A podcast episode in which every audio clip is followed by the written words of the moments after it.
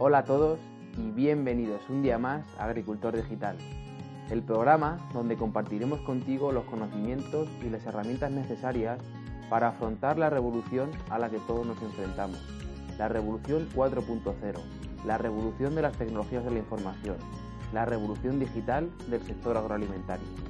Para ello, cada día hablaremos sobre las nuevas tendencias en los diferentes ámbitos que componen la producción alimentaria. Tecnologías aplicadas, nuevos cultivos y prácticas agronómicas, agroemprendimiento y todo lo que necesitas saber para estar al día y ser un verdadero agricultor del siglo XXI. Porque ser un agricultor digital es mucho más que llevar un smartphone en la explotación. Ser un agricultor digital es adaptarse a los tiempos que corren sin olvidar que la agricultura es la profesión propia del sabio, la más adecuada al sencillo y la profesión más digna para cualquier hombre libre. Y de esa forma hemos de actuar. Comenzamos. En el programa de hoy tenemos como invitado a Raúl Zornoza, doctor en ciencias medioambientales, actual investigador de la Universidad Politécnica de Cartagena Raúl ha dedicado la gran parte de su trayectoria profesional al estudio de las ciencias del suelo y más concretamente a aspectos como la calidad de los mismos, su degradación, contaminación y, por supuesto, a las técnicas de manejo que nos permiten ir mejorando todos estos aspectos. Además, ha pasado por diferentes proyectos y universidades hasta el día de hoy, donde, además de todo lo anterior, es el coordinador del proyecto de Iberfarming, del cual vamos a tener la oportunidad de hablar hoy. Porque hoy estamos aquí principalmente para que nos cuentes cómo aumentar la productividad y sostenibilidad a través de la diversificación. Raúl, después de esta breve introducción, lo primero, darte las gracias por participar en Agricultor Digital y lo segundo que me gustaría que nos contaras es cómo te definirías tú y qué te llevó o por qué elegiste dedicarte a la agricultura. Bueno, muchas gracias a ti por, la invitación. Eh, bueno, ¿qué me llevó llevarme, llevar a, la, investigación y a lo que estoy trabajando? Pues realmente fue algo fortuito. Yo estudiaba ciencias ambientales en la Miguel Hernández y me propusieron eh, hacer la tesis doctoral. No era mi idea. De manera que Jorge Matáis, mi director, actual presidente de la Sociedad Española de Ciencias del Suelo, me convenció y, y realmente vi que, podía contribuir plenamente a lo que yo quería y era la mejora de la sostenibilidad,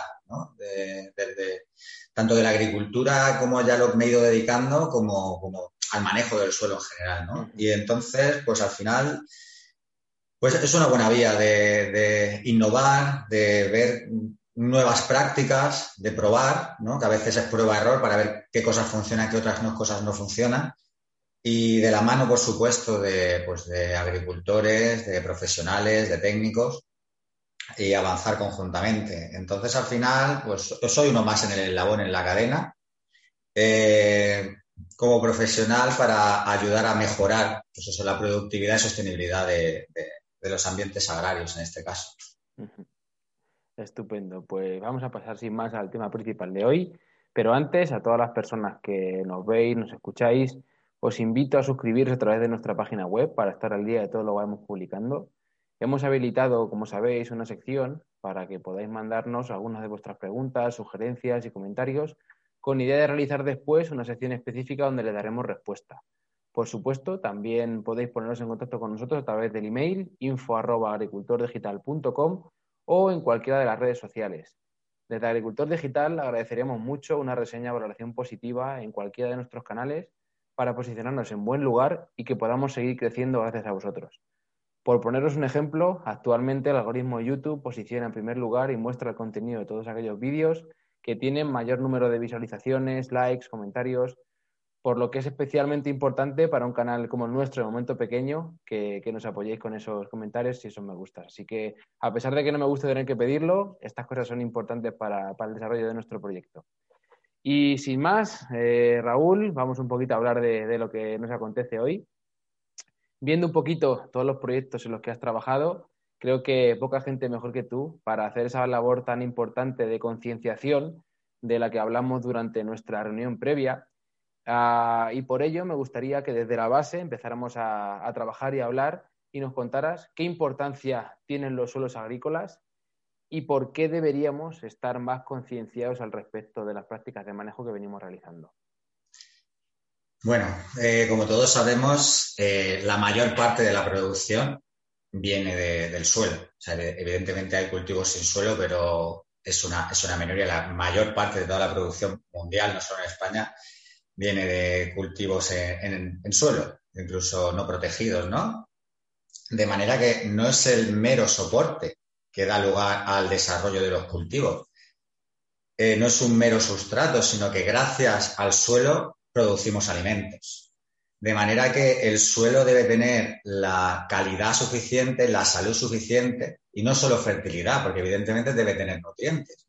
Pero que tenga nutrientes no es lo único. Debe tener una buena estructura. ¿Para qué? Para que haya porosidad, haya una buena retención de agua, infiltración, haya un desarrollo correcto de las raíces y pueda desarrollarse la planta. Puede haber microorganismos y otros organismos como pues, insectos, lombrices, que ayuden también a mejorar esa estructura y la fertilidad de los suelos. De hecho, eh, gracias, son los grandes desconocidos, pero gracias a la, biología del suelo tenemos nutrientes en el suelo que son capaces de absorberlo las plantas ¿no? y, crecer. hay una gran relación entre microorganismos y, salud y productividad de la vegetación. Por tanto, el suelo, y cualquiera que trabaja el suelo, y los agricultores lo saben, el suelo hay que cuidarlo. O sea, un mal suelo al final conduce a un abandono de la actividad agrícola, un abandono de las tierras. Y eso se ha visto en todas las sociedades, que cuando se han trabajado con gran intensidad, se ha ido mermando su productividad, se ha mermado su calidad, su salud, al final no daban buena producción, se ha tenido que abandonar. Eh, por tanto, estamos en el momento de, eh, correcto ahora mismo y, adecuado para pensar un poco en que los suelos no son el mero sustrato y que gracias a una buena salud y calidad de los suelos estamos teniendo también alimentos de, buena calidad y cumpliendo con la seguridad alimentaria. Efectivamente. De hecho, no sé si esto me lo he sacado yo de la chistera o realmente lo leí en algún sitio, porque me suelen pasar este tipo de cosas. Y siempre que la gente que trabaja conmigo de cerca lo sabe bien, siempre digo que primero hay que fertilizar el suelo para que después este fertilice la planta. Y ello implica no tanto centrarse en los nutrientes que va a necesitar la planta, sino mejorar la calidad agronómica de un suelo a nivel de materia orgánica, a nivel de prácticas de manejo, a nivel, como tú comentabas, de otros aspectos más relacionados con la textura, etcétera, etcétera. Y yo no lo tengo medido, pero estoy plenamente convencido que la reducción que voy a producir en las fincas que yo manejo de esta forma eh, a largo plazo se va a ver repercutida con una reducción también del aporte de fertilizantes minerales.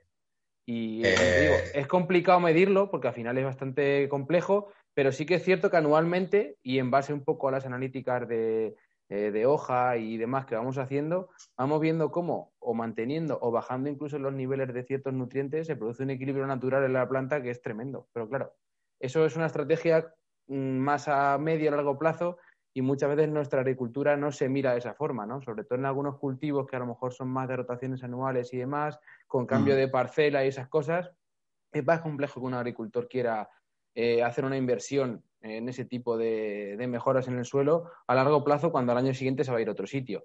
Pero en cultivos como los que yo más frecuentemente manejo, como pueden ser los cultivos leñosos, creo que es la base el trabajar siempre mirando a un horizonte más lejano que no al de este año y, por supuesto, centrando el foco en la mejora de los suelos.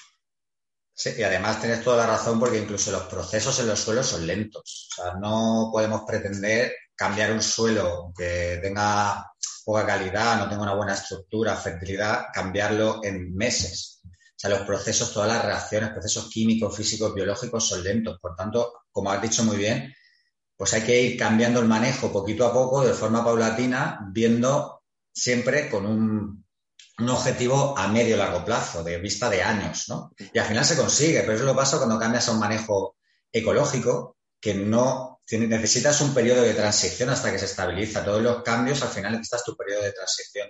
Y en el suelo lo mismo, incluso más lento. Por tanto, siempre hay que tener en mente que vamos a mejorar, incluso va a mejorar la producción si mejoramos la calidad de los suelos, pero debemos ir poquito a poco porque los procesos son lentos. Sí, sí. Llegamos ahora un poquito a eso también, ¿no? Porque mucho se habla de, lo que es la vida en el suelo, eh, pero me gustaría que nos contaras a qué nos referimos concretamente cuando hablamos de ella o eh, al suelo como un organismo vivo. Sí, realmente me gusta lo que el suelo es vida y el suelo es un organismo vivo porque realmente es que no conocemos ni el 10% de las especies que habitan en el suelo. Hablamos de microorganismos como puedan ser bacterias o hongos y otros grupos, pero también hay muchísimos insectos, lombrices, nematodos, ¿no? Algunos son patógenos, evidentemente, que los conocemos, pero la mayoría son organismos beneficiosos y de los que también tenemos que aprovecharnos. De hecho, uno de los argumentos ¿no? de, la calidad del suelo, de, un buen manejo del suelo para mejorar la productividad es apoyarnos en esa biodiversidad del suelo. Por tanto, el suelo además se diferencia de un sustrato inerte, de una roca en el que tenemos mucha vida, muchos organismos. ¿Qué pasa con esos organismos? Que tienen funciones diferentes. Uno, pues mineraliza la materia orgánica que libera nutrientes. Otros solubilizan nutrientes de minerales, de rocas, que no están disponibles y también pues se los hacen disponibles para la planta. Muchos otros compiten por competencia o pues son patógenos de, patógenos, de parásitos, y hacen que reduzca la incidencia de plagas y enfermedades. Eh, otros contribuyen a la humificación y por tanto que haya más materia orgánica que forma agregados en el suelo, estas uniones entre las partículas que hace que haya más, húmico.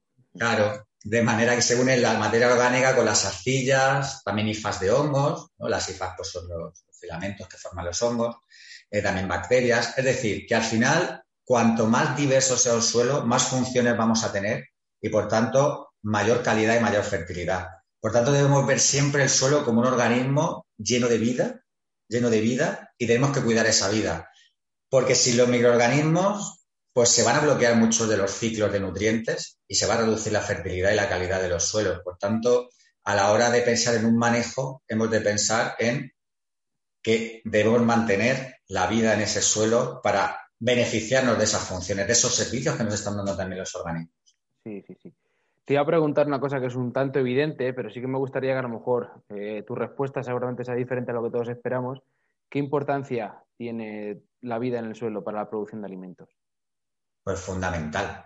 Es fundamental. De hecho, es que eh, evidentemente en un sustrato inerte tendríamos que añadir todo como si fuera pues, en, en hidropónico. Es decir, tenemos un sustrato en el que, bueno, yo voy añadiendo todo lo que necesita, pero evidentemente eso a gran escala y para producir toda la alimentación necesaria para, para, pues alimentar el planeta sería inviable a, día de hoy. De manera que necesitamos que esos organismos del suelo nos faciliten esos nutrientes y nos produzcan esa estructura del suelo que va a favorecer la retención de agua, la infiltración, el enraizamiento.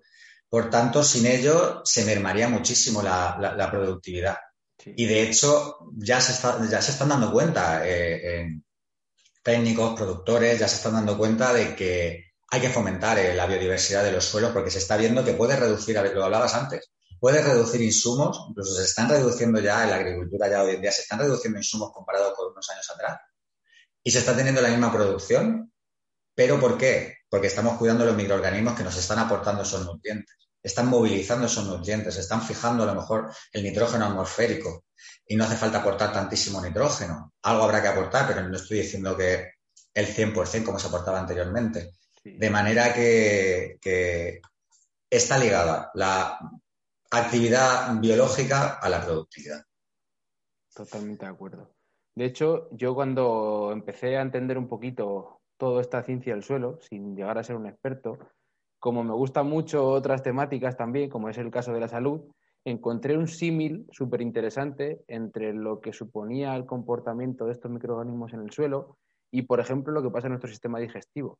Es brutal la cantidad de cosas que coinciden y la importancia que tienen estos en ambos casos, en cuanto a, por ejemplo, la protección frente a agentes patógenos, perdón, eh, la importancia que tiene eh, la diversidad, es decir, a mayor diversidad de esos microorganismos, mayor equilibrio, y eso se corresponde después con una mayor productividad, por ejemplo, en el caso de, los cultivos y con un mejor comportamiento, en el caso de los humanos con una mejor salud, incluso está relacionado con la salud mental. O sea, es brutal la cantidad de cosas que, nos puede aportar esa, esa vida que no conocemos o que cada vez conocemos más eh, en relación, en este caso, a los cultivos e incluso al ser humano. O sea que, y al final, en la, cadena trófica todo está un poco vinculado, creo yo. Mm. sin ser, como digo, experto en el tema, creo que al final los microorganismos del suelo. está interrelacionado todo al final. E incluso se ha visto con lo que decías con el ser humano, que incluso aporta inmunidad. O sea, una buena microbiota en el, tracto digestivo mejora la, inmunidad ¿no? y la resistencia incluso a, enfermedades.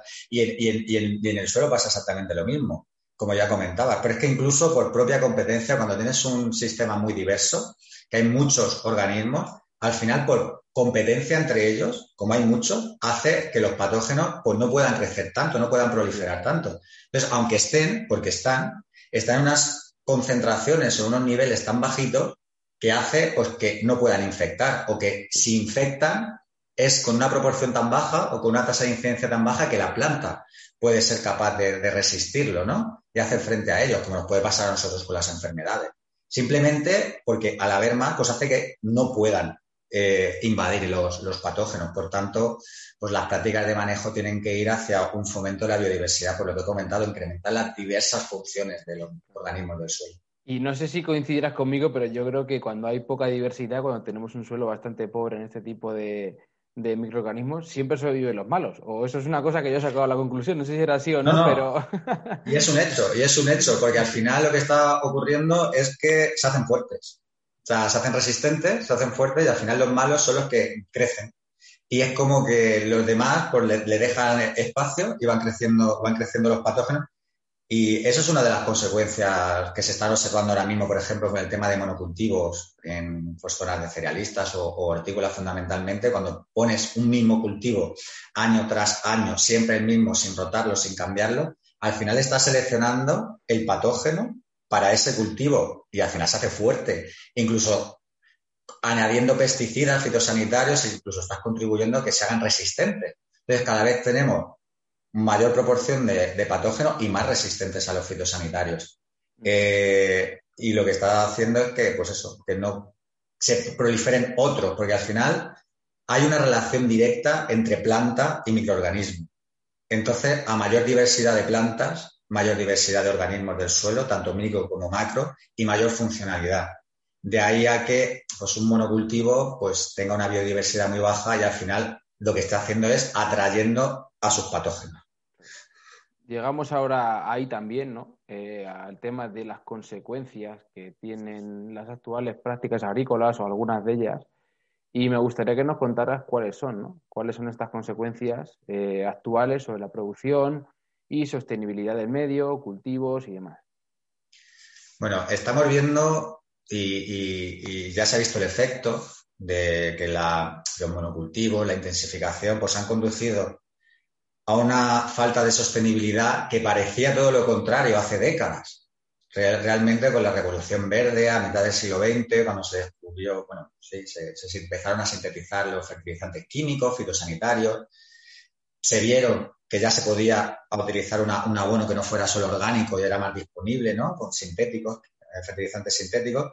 Y lo que se vio es que era la panacea y podíamos ya producir pues, alimentos de alto rendimiento que necesitaba más la, población sin tener que rotar como se hacía previamente. Teníamos fitosanitarios para eliminar los, los organismos patógenos. Entonces se vio, no se pensaba en un impacto negativo de eso, sino que realmente iba a ser todo positivo. Entonces, bueno, se ha ido fomentando esas, prácticas de, manejo, esos sistemas agrarios, porque fueron positivos en, su día y además, gracias a eso se dio alimento a una, por ejemplo, en Europa, una población que, salía de una guerra sin alimentos, una guerra civil en España, pues gracias a eso pues se, dio alimento a la población. Pero ¿qué se ha estado viendo? Pues que a la larga los sistemas ya no son sostenibles. Realmente se está viendo que ya no hay resiliencia a los cambios, a las perturbaciones. Cada vez hay más incidencia, como hablábamos de plagas y enfermedades. Cada vez hay que aplicar más fitosanitarios, eh, cambiar de fitosanitarios, aparecen nuevas plagas, eh, la fertilidad de los suelos va bajando, eh, cada vez hay menos materia orgánica en los suelos, por tanto, materia orgánica siempre está asociada a buena calidad. Aporta nutrientes por mineralización, hay unificación, forma los complejos arcillohúmicos que comentabas, agrega los suelos, hace que haya mayor porosidad, infiltración, retención de agua. Entonces, si se elimina esa materia orgánica, los suelos se compactan, dan esos colores blancos que se ven en algunas zonas, blancos compactados, sellados, que, realmente pues deben labrar mucho porque directamente si no, no, no, hay porosidad, evidentemente. Y, y luego pues contaminación también de suelos, aguas, que se ha visto casos de eutrofización en aguas superficiales, contaminación de nitratos en acuíferos que no pueden ser usados ya para, para consumo humano. Eh, al final todo está ligado, contaminas acuíferos, puede estar eh, ligado a una surgencia, un manantial que también puede salir contaminado. Gran parte de los acuíferos bajo zona de producción de Europa están contaminados por nitratos. Entonces hemos visto que hemos pasado de una alta producción y que todo era positivo hace 70 años a ver que sí, que tenemos una alta producción, pero con contaminación, pérdida de biodiversidad, eh, degradación de, los suelos, mayor incidencia de plagas enfermedades, y al final es la pescadilla que se muere de la cora, porque entonces si tengo poca fertilidad tengo que añadir más fertilizante, que además nitrifican y me pueden eutrofizar las aguas, pero necesito más. Eh, necesito añadir más fitosanitarios, pero cada vez hay más resistencias, contamino más. Entonces, ha llegado un momento que hemos dicho y que ya somos conscientes, esto hay que pararlo. El sistema este no funciona ha ido funcionando, pero hemos llegado a un punto que hemos visto que el impacto ambiental es muy alto. Vamos a parar, vamos a pensar y vamos a ver cómo cambiarlo, mejorarlo y afortunadamente pues hay una conciencia cada vez mayor, tanto de consumidores como de productores, por supuesto, y se está luchando y se está haciendo esfuerzo por esos cambios. Esos cambios evidentemente no pueden ser radicales, como comentaba antes. No puede ser de la noche a la mañana un cambio radical, porque pues puedes o una producción evidentemente, o que, incluso no funcione, porque los procesos son lentos, pero sí que ya es cambiar la mentalidad, ver el objetivo, qué es el objetivo que quiero e ir viendo cómo llegar hasta ahí. Pequeños pasos, efectivamente. No podemos poner en juego la rentabilidad por ese aumento de la sostenibilidad, pero tampoco podemos perderla de vista. Claro, por supuesto. lo que tenemos claro es que la rentabilidad no puede bajar, es el medio de vida de, los agricultores, debemos mantener la producción. Pero vamos a ver cómo podemos mantener la producción con reducción de los impactos. Y hoy en día, con soluciones basadas en la naturaleza, incluso, incluso retomando cosas que se hacían eh, en el pasado, y con la digitalización y la tecnificación que hay hoy en día, acompañados de la mano ambos, eh, pues perfectamente podemos ir trabajando hacia un cambio de modelos que mantengan las producciones pero reduzcan los impactos. Claro. Y en cualquier caso, yo creo que también desde arriba, como digo siempre, en este caso sí que se está, yo creo, haciendo las cosas medio bien y mediante el fomento de este tipo de prácticas y a través de las ayudas para poder compensar, por así decirlo, a lo mejor las pérdidas mm. económicas o simplemente el hecho de fomentar ese tipo de prácticas entre los agricultores, pues quieras que no también yo creo que se, incrementa el uso de este tipo de prácticas. Y por sí, porque además... Sí, sí, perdón. Termina, Raúl, termina y ahora ya concluyo. No, digo porque sí, porque además, por ejemplo, gran responsable, por así decirlo, de esta intensificación ha sido la PAC, que ha fomentado la intensificación porque se veía que mejoraba la, la productividad y las rentas agrarias. Pero ahora mismo se ha dado cuenta de estos problemas ambientales, han sido los primeros en decir, bueno, mm, vamos a reducir el impacto y vamos a hacer un poco más diversos los sistemas agrarios, ¿no? Como vamos a regular un poquito, mm. incluyendo pues ayudas a medidas ambientales, en los programas de desarrollo regional también lo incluyen, apoyo a, medidas ambientales para los agricultores, para fomentarlas y si requiere una inversión, pues por lo menos que tengan esa ayuda para poco a poco pues ir adoptándolas y que ya queden de forma, de forma rutinaria. De hecho, estamos en un momento en el que yo me, me, sorprendió inicialmente y ahora mismo pues, pues estoy muy contento de que incluso a nivel político se valore, por ejemplo, el suelo, ya no solo porque soy edafólogo, sino por, por donde trabajo, ¿no? Y en agricultura, e incluso ya aparezcan estrategias en las que se incluya el suelo, aparezca literalmente citado en los suelos, incremento de la biodiversidad. Bueno, como sabemos, ahora mismo tenemos un pacto verde de la Comisión Europea donde tenemos una estrategia de la granja a la mesa, biodiversidad, donde ya se ponen cosas muy claras sobre incremento de la biodiversidad, reducción de insumos y mejora de la calidad de los suelos. Entonces, desde arriba, tanto, yo creo que ya ahora mismo, tanto desde arriba como desde abajo y toda la cadena de, valor hasta al consumidor, pues ya estamos tomando más conciencia y que hay que realizar cambios. Vamos, yo hablo diariamente con agricultores y, trabajamos conjuntamente con ellos. Sí, sí, sí.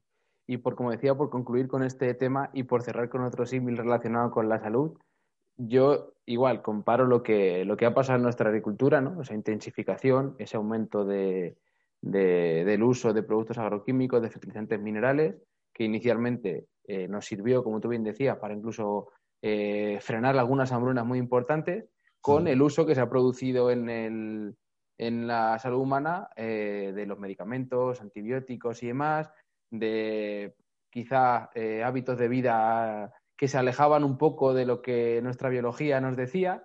Y a día de hoy pasa un poco lo mismo, ¿no? Ahora nos estamos dando cuenta que quizá debemos acercarnos un poquito más a ese mono que, del cual eh, somos originarios y volver un poquito a eso para mejorar nuestra salud. Así que digamos que todo aplica un poco a ambas cosas y, es importante tenerlo en cuenta a la hora de saber cómo tenemos que comportarnos. Mm. Lo bueno es que tenemos, sabemos más ahora que antes, tenemos más conocimientos, sabemos las consecuencias, entonces, bueno, pues hemos heredado conocimiento de nuestros antepasados más lo que hemos conocido últimamente y eso pues al final mm. hace que tengamos más información y mayor poder de, movimiento. Estupendo. Pues vamos a hablar ahora ya más en concreto del proyecto que coordinas, el proyecto de Iberfarming. Para ello me gustaría que nos contaras en qué consiste, cuáles son los objetivos del mismo y quién participa de esta iniciativa. Vale, pues el proyecto Farming, que Farming viene del inglés diversificación, agricultura de diversificación. Diver Diversification y Farming, que es agricultura, agricultura de diversificación.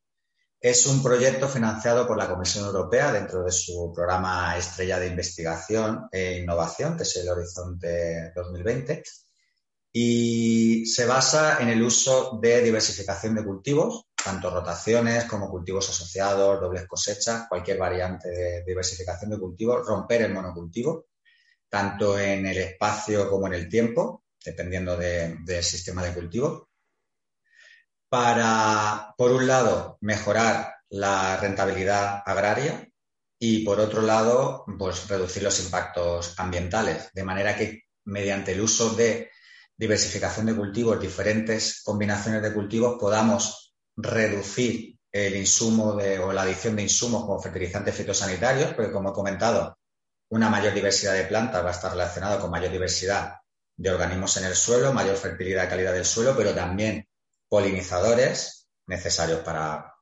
cultivos de frutales, frutales tanto sean leñosos como hortícolas, eh, enemigos naturales, que puede, al final, cuando mayor diversidad, incluso sabiendo, porque ya se sabe muchas especies que atraen diferentes especies de enemigos naturales de plagas, pues podemos reducir también el uso de fitosanitarios. Al final es basarse en la naturaleza para, reducir los, insumos. Siempre teniendo en cuenta un mantenimiento de la producción o incluso un incremento de la producción y de la rentabilidad y añadiendo pues en las diversificaciones pues cultivos promisorios que tienen un valor añadido al agricultor, etcétera. Trabajando desde la granja hasta la mesa, es decir, toda la cadena de valor evidentemente un agricultor debe saber luego qué hacer con nuevos cultivos que se, se pueden implementar, cuál es la mejor salida, el mejor mercado, qué es lo que demandan los, consumidores. Entonces, bueno, trabajamos en esa línea, de la granja a la mesa con diversificación de cultivos para mejorar rentabilidad y reducir impactos ambientales. Estamos trabajando en toda Europa, eh, no, solo, no solo en España. En España tenemos casos de estudio en Aragón, Murcia y Andalucía. Y luego tenemos otros países desde Finlandia, Alemania, Holanda, eh, eh, Reino Unido, eh, Hungría, Suiza e Italia. Somos 26 socios, incluyendo universidades y centros de investigación, pero también tenemos muchos agricultores, asociaciones agrarias, Tasaja, por ejemplo. hay empresas agroalimentarias, tenemos a Barilla, la, empresa de, pasta, está también, ¿no? porque también pues apuestan por, la sostenibilidad de sus producciones en la, agroindustria. De manera que, bueno, pues como, se tiene que ser, pues trabajamos conjuntamente eh, todos los implicados en la cadena de valor para mejorar la sostenibilidad y tomar decisiones que realmente nos ayuden a todos y evidentemente siempre tenemos que contar con el agricultor y el consumidor a la hora de tomar decisiones y ver lo que interesa, necesita, requiere cada uno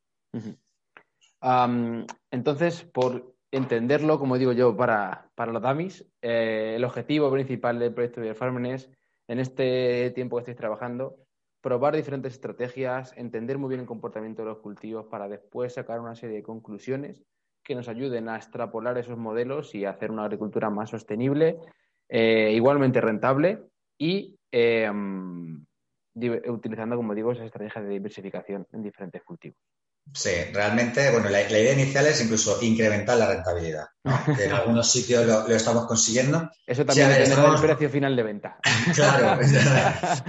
Eh, pero bueno, la idea inicial es esa. Y bueno, en algunos sitios se está consiguiendo.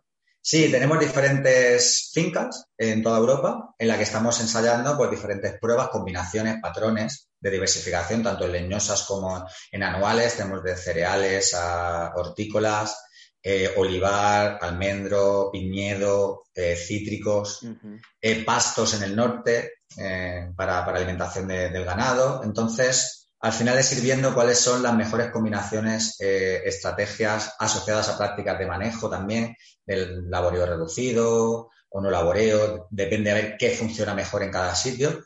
Sí, al final dar unas pautas, unas guías para los productores de cuál es la mejor combinación, cuál es la mejor estrategia dependiendo del sistema de cultivo, la zona donde te encuentres, depende también mucho del clima en el que te encuentres, del tipo de suelo, no mismo suelo arenoso con suelo arcilloso, eh, y las condiciones climáticas, evidentemente, no podemos comparar el sur de Europa con el norte de Europa, eso se tiene muy en cuenta.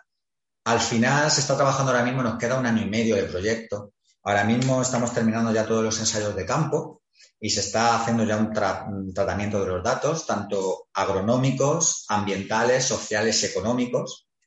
Y todo va al final, la idea es sacar que se está trabajando en una aplicación móvil, ¿vale? Para, tanto para el agricultor como para el gestor o la administración pública. Es ver mm, en una zona donde hay un monocultivo X, si implementa la diversificación que nosotros proponemos, pues cómo mejorar la productividad, la rentabilidad, en función de diferentes escenarios, evidentemente, es una modelización, cómo mejoraría la calidad del suelo, si puede reducir insumos, en qué medida, etcétera, etcétera. Al final es establecer una guía para el agricultor y el gestor para ver cómo eh, desarrollar la diversificación de cultivos en la agricultura europea.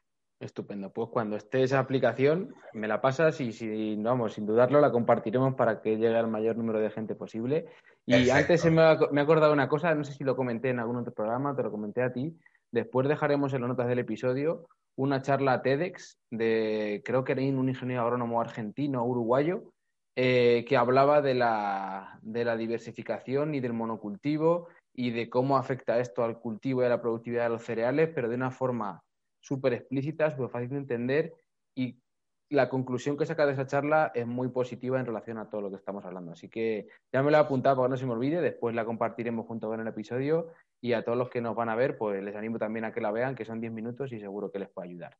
Y Raúl, de manera muy rápida, para concluir con este bloque principal y no alargarnos mucho en el tiempo, eh, quiero que me contestes eh, a las siguientes preguntas y la primera es, ¿es posible una tecnificación de los cultivos y un manejo correcto de la biodiversidad son compatibles?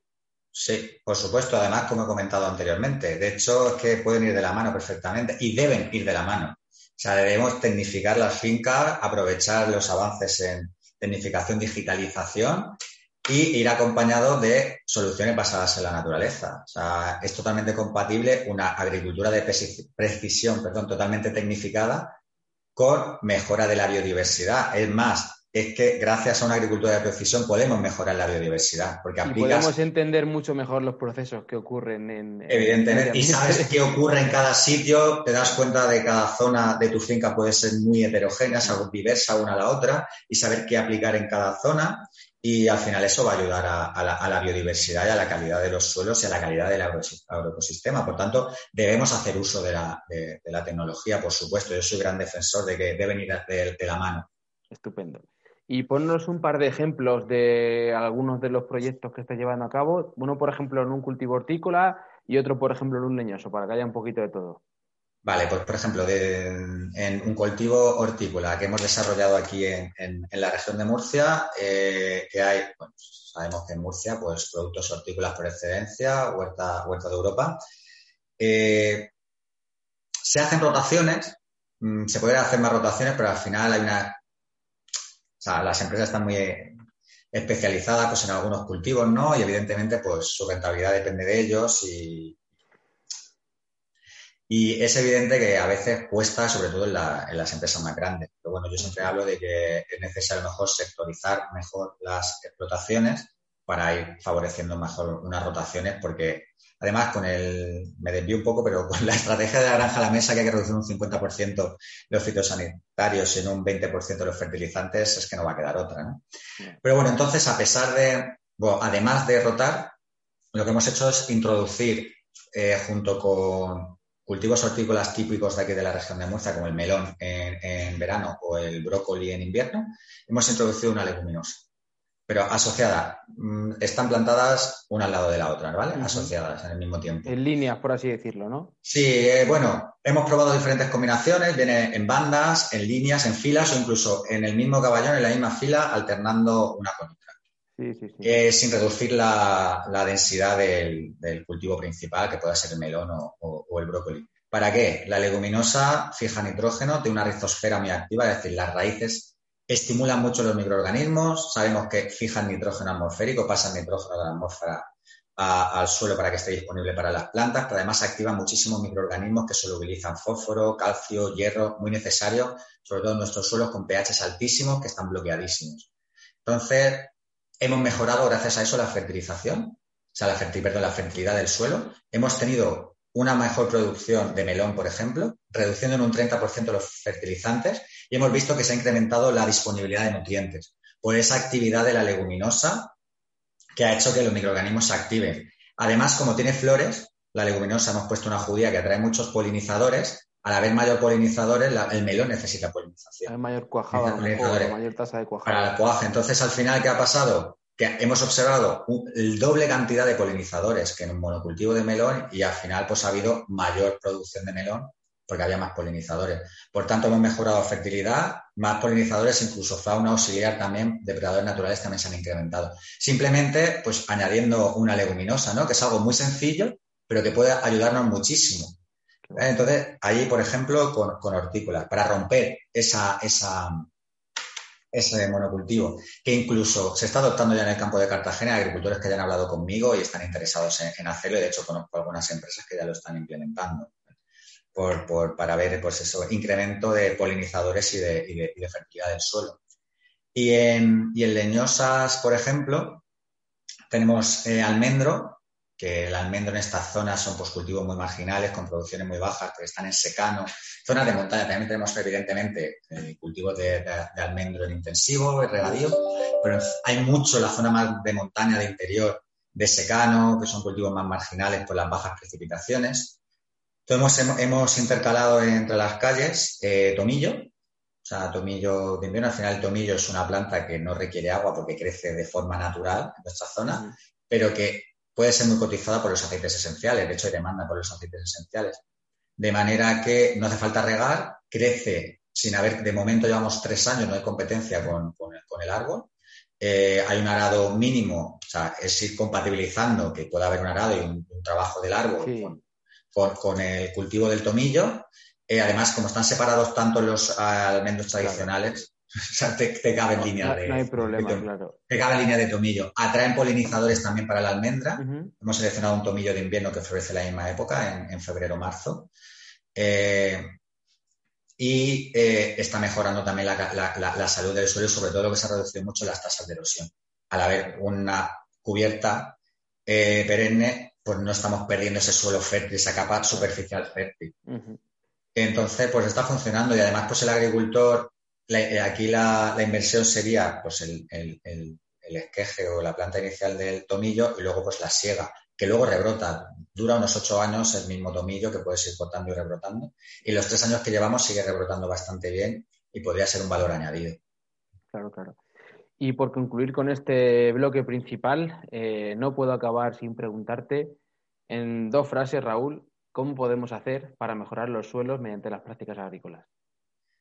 Pues al final es ser consciente de que el suelo eh, debe tener, o sea, debes ver que lo puedes coger y debe tener una estructura, es decir, que haya grumos, que debes tender a tener un color oscuro y por tanto, para hacer esto hay que pensar que tenemos que incorporar restos orgánicos, o sea, sea materia orgánica de origen animal, vegetal, hay que incorporar hay que rotar cultivos o, hacer cultivos asociados. Eh, el tema de cubiertas es muy importante también.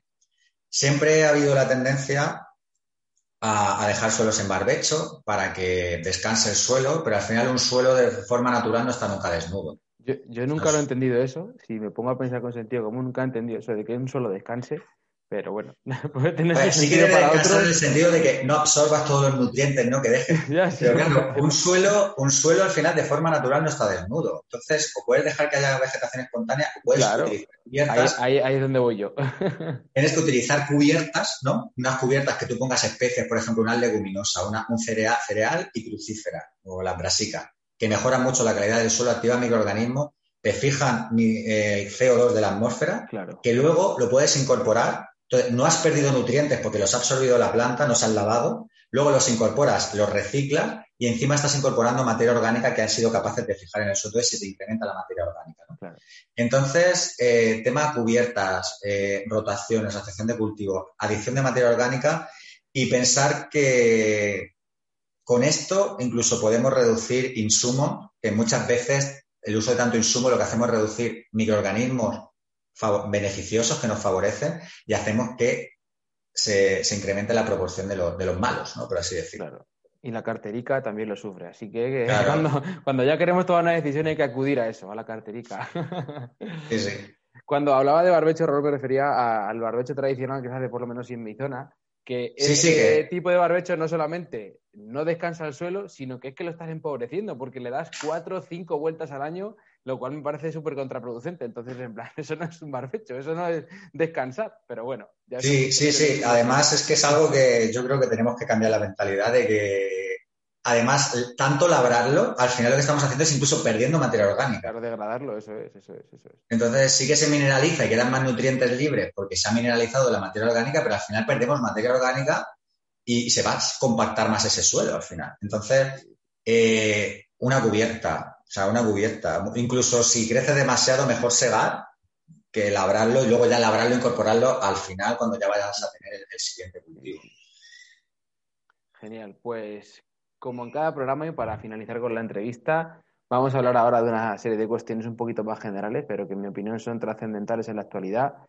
De esta forma, cada uno de los invitados que pasa por aquí nos aporta su visión y creo que entre todos ya vamos sacando o encontrando respuestas que nos permiten seguir avanzando en la dirección adecuada. Soy un fiel creyente, Raúl, por si no lo sabes, de que nuestro sector tiene una llave para ser ejemplo y liderar el cambio que el planeta y la sociedad necesita. Por ello, ¿cómo crees que desde el sector podemos contribuir de forma positiva en relación al cambio climático? Es que yo creo que, como bien has dicho, está en nuestras manos la llave eh, o sea, no la única llave que existe, pero una llave para, contribuir a, la adaptación al cambio climático o a revertirlo. O sea, somos productores de alimentos y trabajamos con los suelos y los suelos, después de los océanos, es el compartimento que más carbono puede almacenar. O sea, los suelos almacenan una cantidad enorme de carbono, más que los bosques. Entonces está en nuestras manos hacer unos manejos adecuados para que en vez de ser una fuente de, CO2, lo que hagamos es todo lo contrario, que ese CO2 se quede retenido en el suelo con forma de materia orgánica.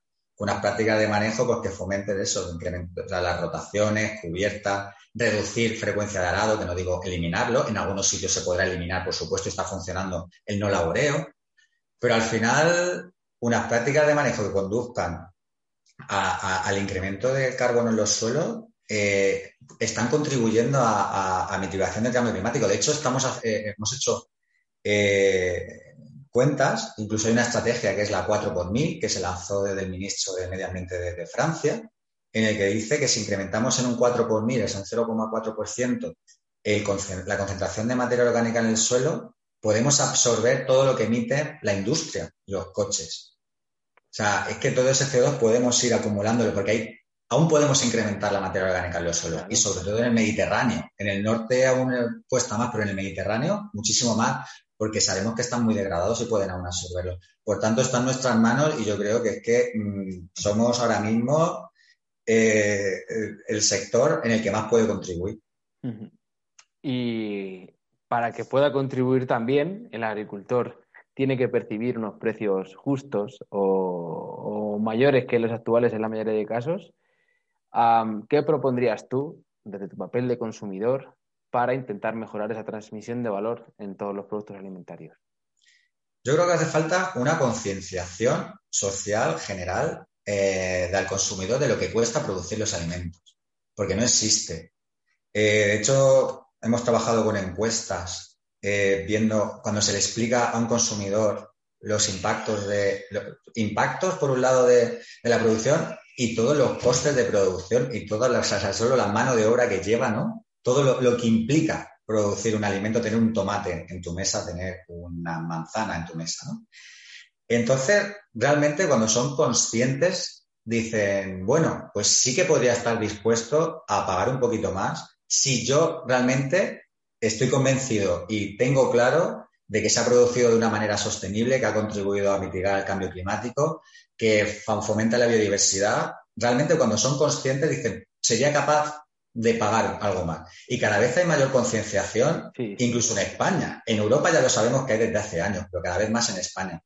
Entonces, lo que debemos hacer, y creo que nuestra misión es divulgar que hay cada vez una prácticas de manejo y una gestión agraria más sostenible que pueden favorecer la biodiversidad y los agricultores, o sea, perdón, y los consumidores deben saberlo e incluso, no sé si ya políticas de etiquetado, etcétera, pero que realmente se vea, de hecho ya la Unión Europea está viendo temas de etiquetado también de, este tema de producción sostenible, que a ver en, qué queda, no lo sé, aún no tengo muy claro, pero falta una concienciación, yo creo, y, ahí sí que se podrían conseguir precios más, más justos, porque evidentemente eh, esto implica también muchas veces una, con la tecnificación y cambios de los sistemas agrarios, unas inversiones que pues, el agricultor pues, debe compensarlo porque al final es un beneficio para todos. Que contribuya al agricultor a mitigar el cambio climático, al final los beneficia también a los consumidores y todos tenemos que poner en nuestra parte.